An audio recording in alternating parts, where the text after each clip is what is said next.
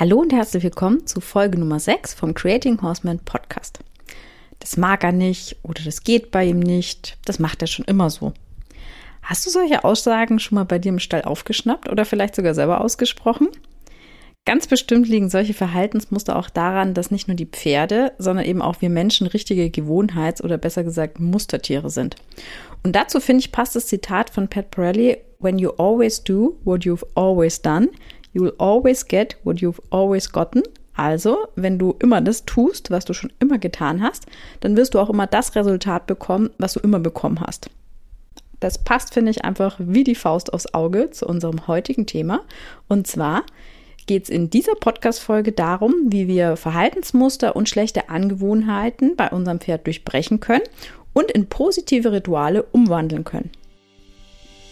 Hi, ich bin Katharina Theisinger, Gründerin von Creating Horsemen und Pferdemama von Caprero, meinem Huzulen-Mix und Bändchen meiner Oldenburger Stute. Ich zeige dir, wie du mit gutem Horsemanship und Gefühl eine wunderbare Beziehung zu deinem Pferd aufbaust, selbst der beste Trainer deines Pferdes wirst und Herausforderungen im Alltag löst oder noch besser gar nicht erst entstehen lässt. Da fällt mir gerade noch ein schlauer Spruch ein und zwar Pferde sind wie Computer. Sie machen nie das, was wir wollen, aber immer das, was wir ihnen entweder sagen, obwohl wir es vielleicht eigentlich ganz anders meinen, was wir ihnen erlauben, also welches Verhalten wir zulassen, oder was wir schon zu einem früheren Zeitpunkt programmiert haben. Um zu wissen, was ich jetzt meinem Pferd sage, was ich erlaube und was eben auch nicht und wie ich so eine gute Angewohnheit programmiere, gehört natürlich ein bisschen mehr dazu, als dass ich jetzt einfach nur Reiter bin. Also wir haben ganz viele Rollen eigentlich im Training unserer Pferde, die wir je nach Situation erfüllen müssen. Und klar sind wir zu einem Teil dann eben auch der Reiter oder der, der eben am Boden was mit dem Pferd machen möchte. Ähm, und sag mal, der Reiter zu sein, heißt ja eigentlich jetzt erstmal, dass ich A einfach oben bleibe und dass ich B auch meine eigenen Fähigkeiten, meine reiterlichen Fähigkeiten weiter ausbauen möchte. Aber das geht eigentlich ja erst, wenn das Pferd ruhig ist, wenn das vertrauensvoll ist, wenn das willig ist. Und dann bin ich eigentlich erst an dem Punkt, wo ich wirklich so Themen angehen kann, wie mein Sitz oder eine genauere Hilfengebung oder irgendwelche speziellen Techniken. Denn zu einem viel größeren Teil sind wir zum Beispiel der Trainer des Pferdes. Also du bist immer der eigene Trainer von deinem Pferd, weil du einfach die Person bist, die die meiste Zeit mit dem Pferd verbringt. Und damit ist es eben auch unsere Verantwortung, dem Pferd beizubringen, was wir von dem brauchen und was wir möchten, dass es sich verhält und was für Informationen es hat, was es weiß. Und damit das Ganze eben auch von Erfolg gekrönt ist und wir eben keine ungünstigen Verhaltensmuster installieren, müssen wir so wie ich vorhin schon mal gesagt habe, authentisch und vor allem fair kommunizieren, müssen wir einen Plan haben, dass wir eben auch kompetent auf unser Pferd wirken. Und wir müssen wissen, was wir da eigentlich tun. Und zudem müssen wir auch noch ziemlich diszipliniert, geduldig und auch fokussiert sein. Zu einem weiteren Teil sind wir auch immer in einer gewissen Weise der Psychologe von unserem Pferd und dafür müssen wir es nicht äh, aufs Sofa legen und irgendwelche Fragen stellen, sondern ähm, wir müssen lernen, Pferdepsychologie anzuwenden und damit direkt in den Kopf von unserem Pferd vordringen und es eben nicht einfach körperlich zu irgendwas manipulieren oder irgendwas zu erzwingen, sondern auf einer ganz e anderen Ebene mit dem Pferd kommunizieren. Dann kann es uns nämlich gelingen, dass wir unsere eigene Idee zur Idee des Pferdes machen, nachdem wir aber seine Idee zuerst mal verstanden haben. Im Grunde heißt es nichts anderes, als dass du weißt, mit welcher Strategie du deinem Pferd helfen kannst, zum Beispiel runterzukommen oder energetischer und motivierter zu werden, wann du dich vielleicht besser zurückziehen solltest oder abwarten solltest und wann du auch weitermachen sollst, um einfach progressiv Erfolge feiern zu können und wann vielleicht der richtige Moment ist, um auch mal mit umgekehrter Psychologie in solchen Sachen zu arbeiten. Zudem bist du auch immer in einer gewissen Weise wie so ein Verhaltensforscher. Also dieses Konzept von den Horsenalities, das hilft dir da einfach ähm, extrem gut, dass du dein Pferd ganz individuell verstehen kannst. Weil dann kannst du nämlich nicht nur verstehen, warum dein Pferd jetzt in einer Situation auf eine bestimmte Art und Weise reagiert, sondern es gibt ja auch immer schon Infos, welche Verhaltensmuster potenziell wahrscheinlich auftreten werden bei dem Typus von Pferd, den du zu Hause hast. Und genau dadurch kannst du dann auch deine Einheit einfach so geschickt aufbauen und zum Beispiel mal schneller machen oder eher langsamer machen, ähm, damit diese Verhaltensmuster, die man durch ungeschickte Strategien, sage ich mal, ähm, herauskitzeln kann, dass du die auf jeden Fall schon mal weitestgehend vermeiden kannst und dass dann eben nicht so viele so ja, negative Muster auftreten werden. Und dann bist du nämlich in deiner letzten Rolle oder in deiner optimalen Rolle ein richtiger Horseman. Also das ist jemand, der dann quasi alle diese Rollen, die ich jetzt genannt habe, für sein Pferd ausführen kann und schnell zwischen denen wechseln kann, je nachdem, was das Pferd eben gerade braucht. Also wenn dein Pferd zum Beispiel Angst bekommt oder unsicher ist, dass du ihm Sicherheit geben kannst, dass du ihm Vertrauen in deine Führung geben kannst. Oder auch wenn dein Pferd zum Beispiel gegen, gegen dich geht oder gegen irgendeinen Druck geht, äh, versucht eine Wand quasi einzureißen, dass du da was unternehmen kannst. Oder wenn sich verschließt, äh, dass du weißt, wie du ihn wieder partizipieren lassen kannst. Oder ähm, ja, dass du vielleicht auch mal abwarten solltest, bis er irgendwie wieder was probiert. Und wenn du dann all diese Zutaten hast, dann kannst du eben anfangen daran arbeiten, zum Beispiel um guter Reiter zu sein. Also du musst dann all diese Dinge im Grunde gleichzeitig machen und dich dann eigentlich erst im letzten Schritt auf das fokussieren, worauf man sich ja doch gerne eigentlich von Anfang an fokussieren würde. Und auf dieser Reise zum Horseman sind wir eben oft noch nicht so gut vorbereitet, um unserem Pferd immer die allerbeste Superantwort geben zu können. Und dann passiert es einfach ganz automatisch, dass wir unbewusst unerwünschtes Verhalten zum Beispiel zulassen, dass wir es vielleicht dadurch, dass das mehrmals passiert, auch pro programmieren oder dass wir unserem Pferd was auch gar nicht richtig sagen. Und dann, wenn man das nicht ganz schnell merkt, dann beginnt eben dieses Muster. Also dass dieser, dieser Kreislauf oder diese Spirale, in dem man da kommt, eben startet. Und Pferde sind ganz extreme Mustertiere. Und das ist jetzt auch an sich erstmal überhaupt nichts Negatives oder was Schlechtes, sondern das ist einfach von der Natur so vorgesehen und in einer gewissen Weise auch überlebensnotwendig. Bestimmt hast du schon mal auf der Koppel beobachtet, dass die Pferde immer genau auf den gleichen Spuren laufen. Also jetzt nicht kreuz und quer über die Wiese, zumindest die meiste Zeit äh, nicht. Klar, wenn sie spielen schon mal, aber wenn sie einfach so ähm, über die Wiese gehen, dann gehen sie immer auf den gleichen Pfaden. Und das ist ein Muster, das einfach, sag ich mal, vom Überlebenssinn oder Instinkt des Pferdes gemacht worden ist, ganz nach dem Motto, der Weg war gestern schon sicher, dann wird er das vermutlich heute auch sein. Und so agieren Pferde auch in, ähm, mit uns. Also quasi die Strategie, die gestern funktioniert hat, die gestern sicher war, die wende ich auch heute wieder an, weil das wahrscheinlich wieder die richtige Strategie ist. Und deswegen ist das in unserem Training jetzt auch nicht viel anders. Also je nach Persönlichkeit des Pferdes ist dieses ähm, Muster sehr schnell anwenden oder Muster sehr schnell wiederholen stärker oder schwächer ausgeprägt. Also vor allem bei sehr, sehr intelligenten, sehr left-brain, also rationalen Pferden, da muss manchmal was nur ein einziges Mal funktioniert haben und schon ist ein Muster entstanden. Also zum Beispiel meine Studie, die Bändche, die ist so ein Pferd. Letztens oder ja, was heißt letztens? Also eigentlich habe ich das schon ganz oft äh, mit ihr gehabt. Da bin ich sie geritten und da ging es, ja, das waren so Galopp-Trab-Übergänge an einer bestimmten Stelle, sodass sie sich eben vorbereiten kann.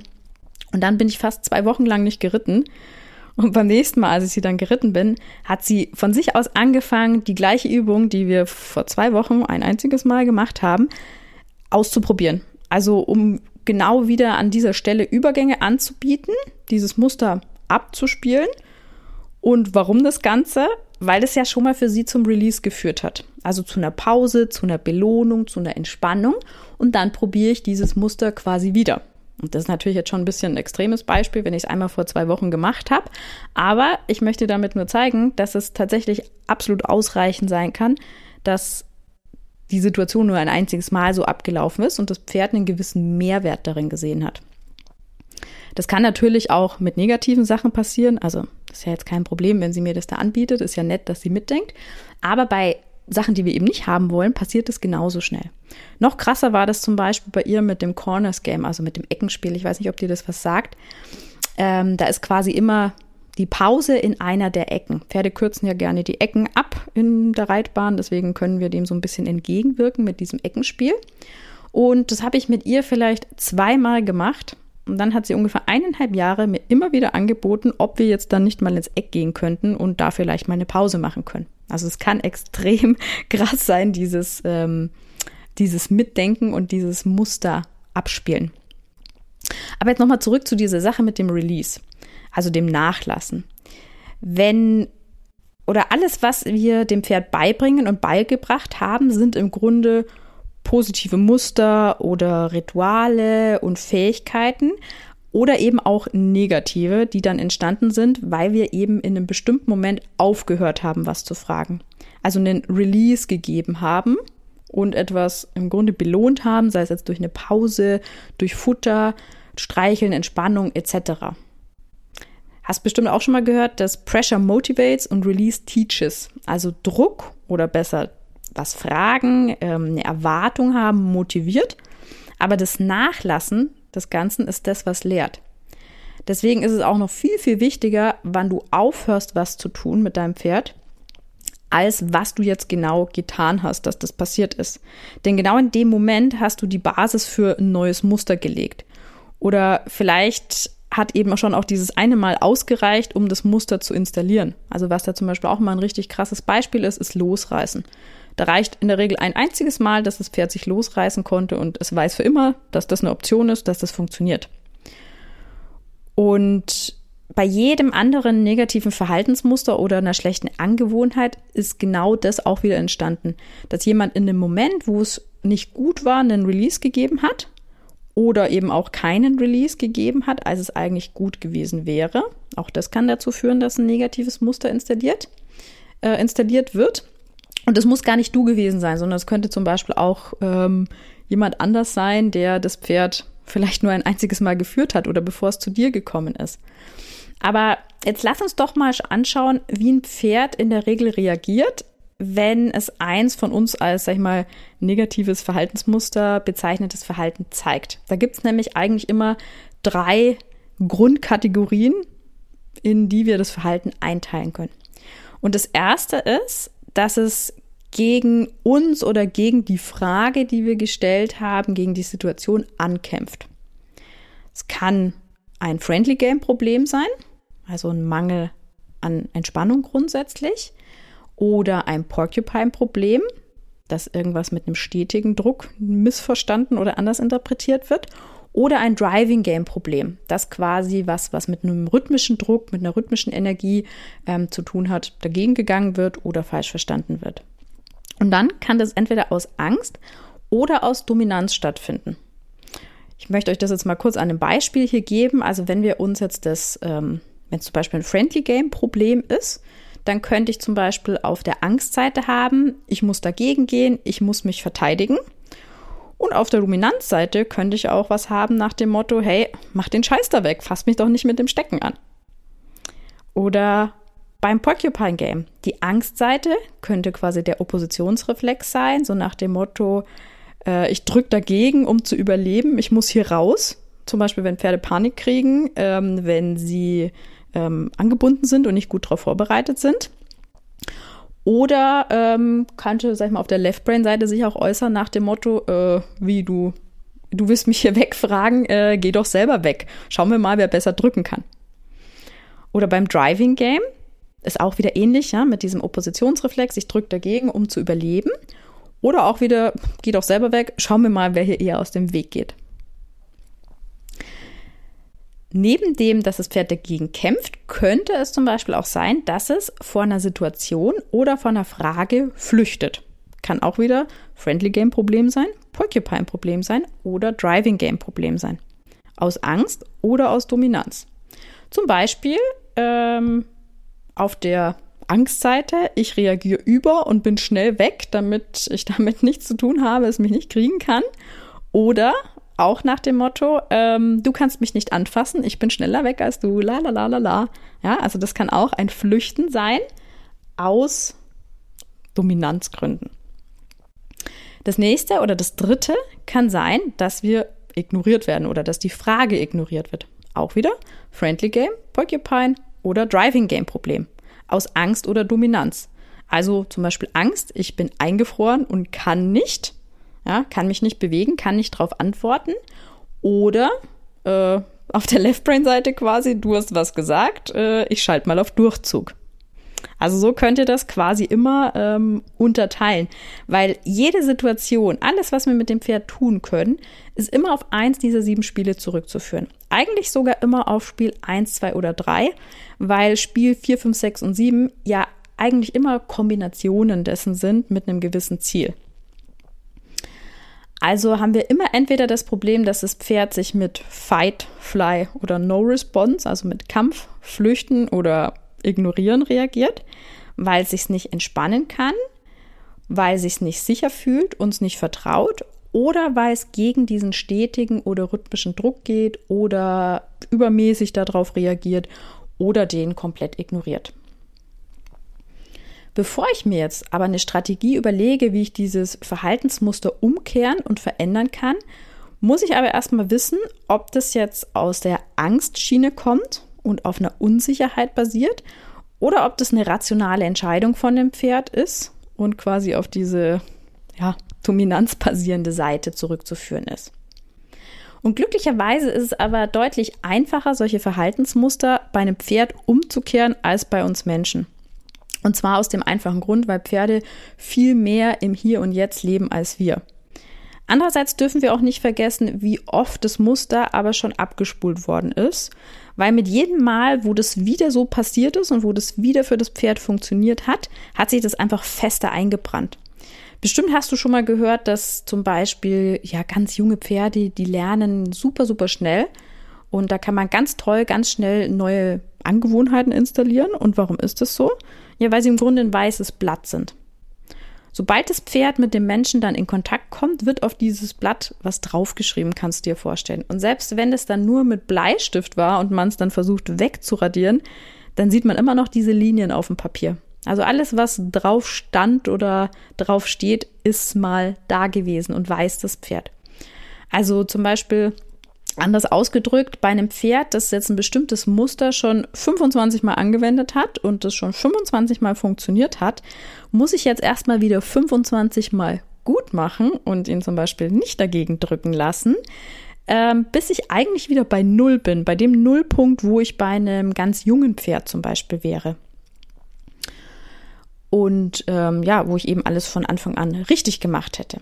Und deswegen bringt es auch nichts, wenn man jetzt denkt, man kann jetzt mal schnell das Problem wegmachen und hier oder da mal alle paar Wochen eine Unterrichtsstunde und ein bisschen Horsemanship und sowas. Das bringt rein gar nichts, weil egal was das für Muster sind, die sind viel, viel stärker und es braucht sonst gefühlt 200 Jahre, bis wir mal an diesen Nullpunkt kommen, wenn man da einfach nur so feuerlöschmäßig so ein bisschen äh, hingeht.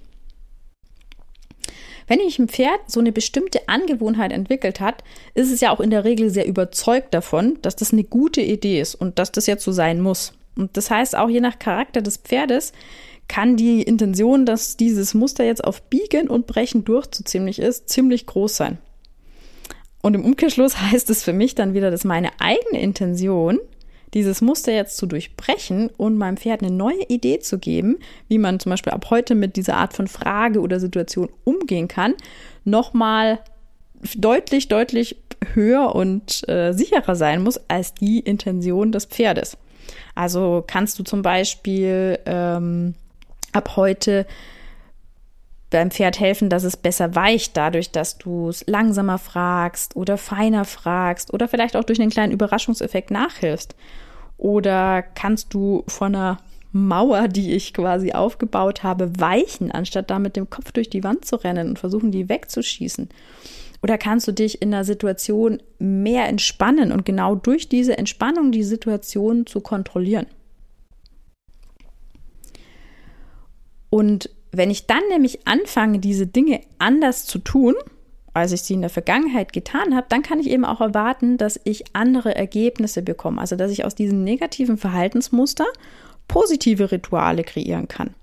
Weil wie gesagt, äh, diese Verhaltensmuster, die sind ja an sich nichts Schlechtes, wenn die eben nicht gegen uns verwendet werden oder wenn die ähm, total blind einfach nur abgespult werden.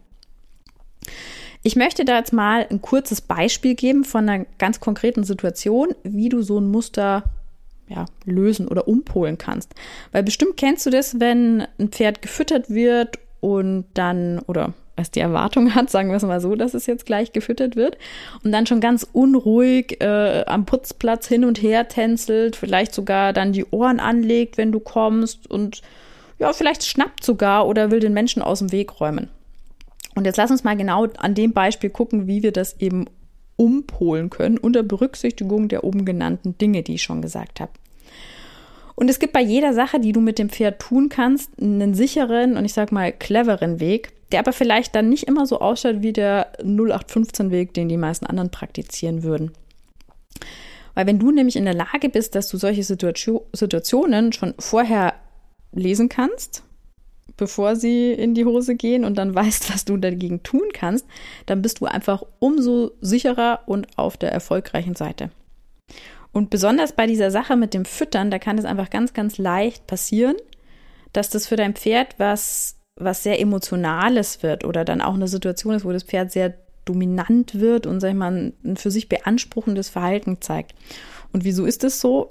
Ist relativ simpel, weil Futter neben dem Wasser für Pferde die allerwichtigste Ressource ist oder grundsätzlich für Lebewesen. Und in so einer Herdenkonstellation ist dann die Futtervergabe, wer wann zum Wasser, zum Heu etc. darf, ziemlich streng geregelt. Und je knapper diese Ressource ist, desto krasser ist das geregelt. Und selbst wenn jetzt gerade kein anderes Pferd in Sicht ist, was zum Beispiel das Heu oder das Kraftfutter auch gerne haben würde, dann wird dein Pferd in aller Regel beginnen, dieses instinktive Verhalten auch mit dir an den Tag zu legen. Und das kann sich jetzt von mild zu ziemlich wild äh, in verschiedenen Abstufungen zeigen. Also vielleicht ist es nur so ein bisschen eine Anspannung. Vielleicht wird dein Pferd schneller, wenn es in Richtung der Futterstelle kommt. Vielleicht ja, schlägt es irgendwie mit dem Kopf oder dreht sich geschwind. Das ist dann so diese berühmt-berüchtigte Kopfnuss, die man da mitbekommt. Ähm, Vielleicht ist es auch ungeduldig und schart oder es legt die Ohren an, droht dir und vielleicht schnappt es auch nach dir oder tritt in deine Richtung. Also es kann sich in ganz verschiedenen, ähm, sag ich mal, Intentionsstufen abspielen. Und die allermeisten von diesen Reaktionen, die sind hausgemacht. Zum Beispiel dadurch, dass wir immer zur gleichen Zeit füttern. Also zum Beispiel immer nach dem Reiten, nach dem Absatteln, gehe ich in, den, ähm, ja, in die Sattelkammer und hole dann die Schlüssel raus. Und dann auch, dass wir das erlauben, dass das Pferd sich dann zum Beispiel auf die Schüssel stürzt, dass es dahin darf, auch wenn es total aufgeregt ist und uns vielleicht droht. Und jetzt müssen wir mal gucken, wie wir das Schritt für Schritt ändern können. Und das erste ist mal, dass wir so ein bisschen flexibler werden, dass es gar nicht so, ähm, so ein Wenn-Dann-Ablauf für das Pferd gibt, dass das immer so sein muss. Also zum Beispiel, dass die Fütterungszeit variieren kann. Klar ist das jetzt in so einem Pensionsstall, wenn man Einsteller ist, nicht immer hundertprozentig umsetzbar.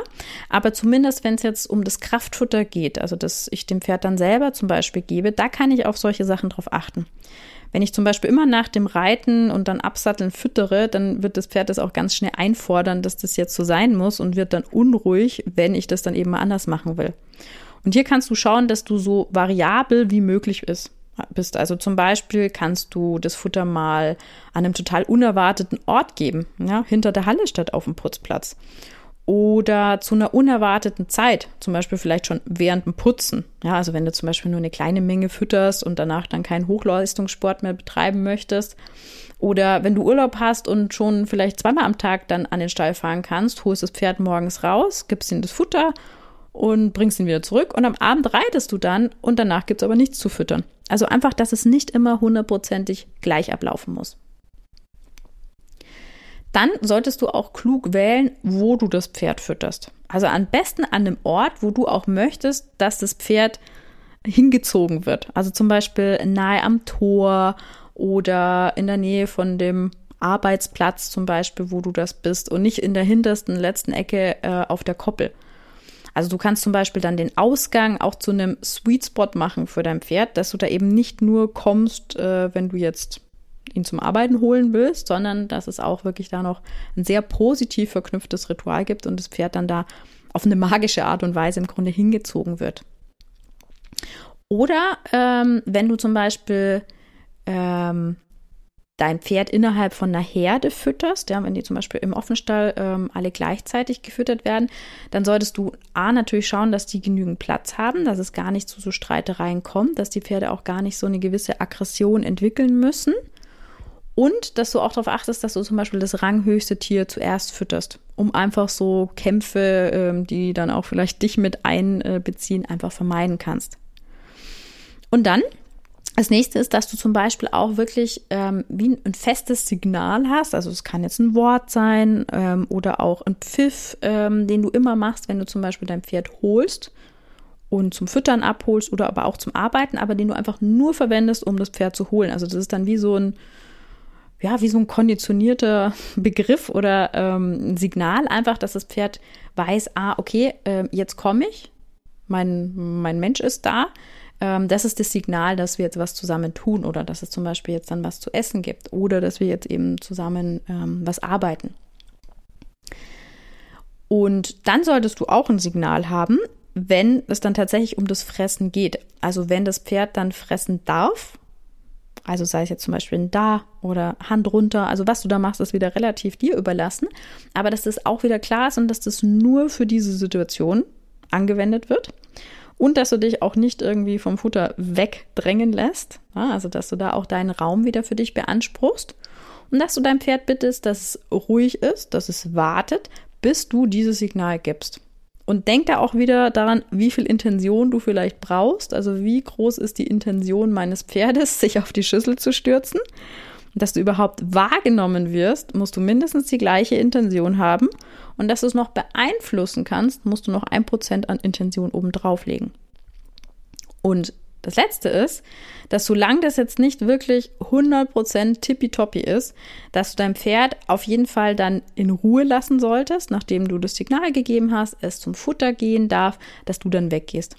Weil wenn dann das Pferd brav gewartet hat, dann lässt du es einfach fressen und riskierst nicht, dass du da zum Beispiel dann nochmal irgendwie ein Abwehr- oder ein Verteidigungsverhalten ähm, abbekommst, weil du zum Beispiel zu nahe bist oder weil du es vielleicht streicheln willst. Also das ist, das muss dann schon sehr, sehr, sehr gut sein, die Beziehung, dass du das währenddessen tun kannst und das nicht ähm, dann vielleicht doch nochmal äh, ja, ein Schnapp oder irgendwie ein, ein Abwehren ähm, herauskitzelt ähm, weil einfach das, dass du da beim Fressen dabei sein darfst oder sogar das Fressen unterbrechen und vorzeitig beenden oder sowas, da brauchst dann schon noch mal eine deutlich größere Portion an Respekt und du musst ja dann nicht alles auf einmal machen. Also lass dir dafür Zeit, schau, dass das Pferd wartet, dass es entspannt ist und ähm, ja, musst da nicht bis aufs Blut rauskitzeln, was alles noch so geht.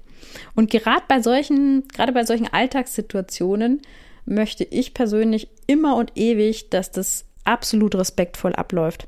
Und dazu habe ich auch noch eine kurze Story. Und zwar hat mich mal eine andere Einstellerin, ja, am alten Stall war das, äh, beobachtet und dann schon fast entsetzt gefragt, ob ich das dann bei meinem doch braven Pferd etwa immer noch so machen muss. Da habe ich mir gedacht, machen muss?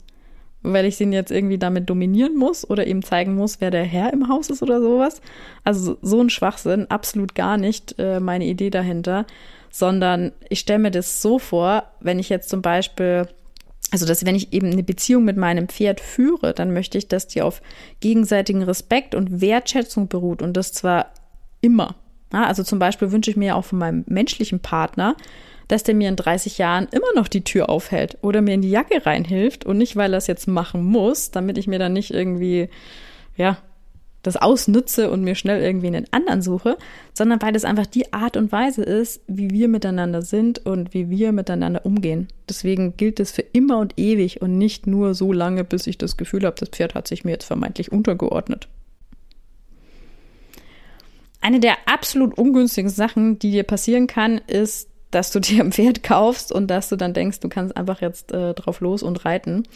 Und da das aber ganz viele Leute ja schon noch so im Kopf haben, ist es eigentlich kein Wunder, dass es so viele Beziehungsprobleme oder schlechte Angewohnheiten und sogar auch wirklich gefährliche Verhaltensmuster bei Pferden gibt.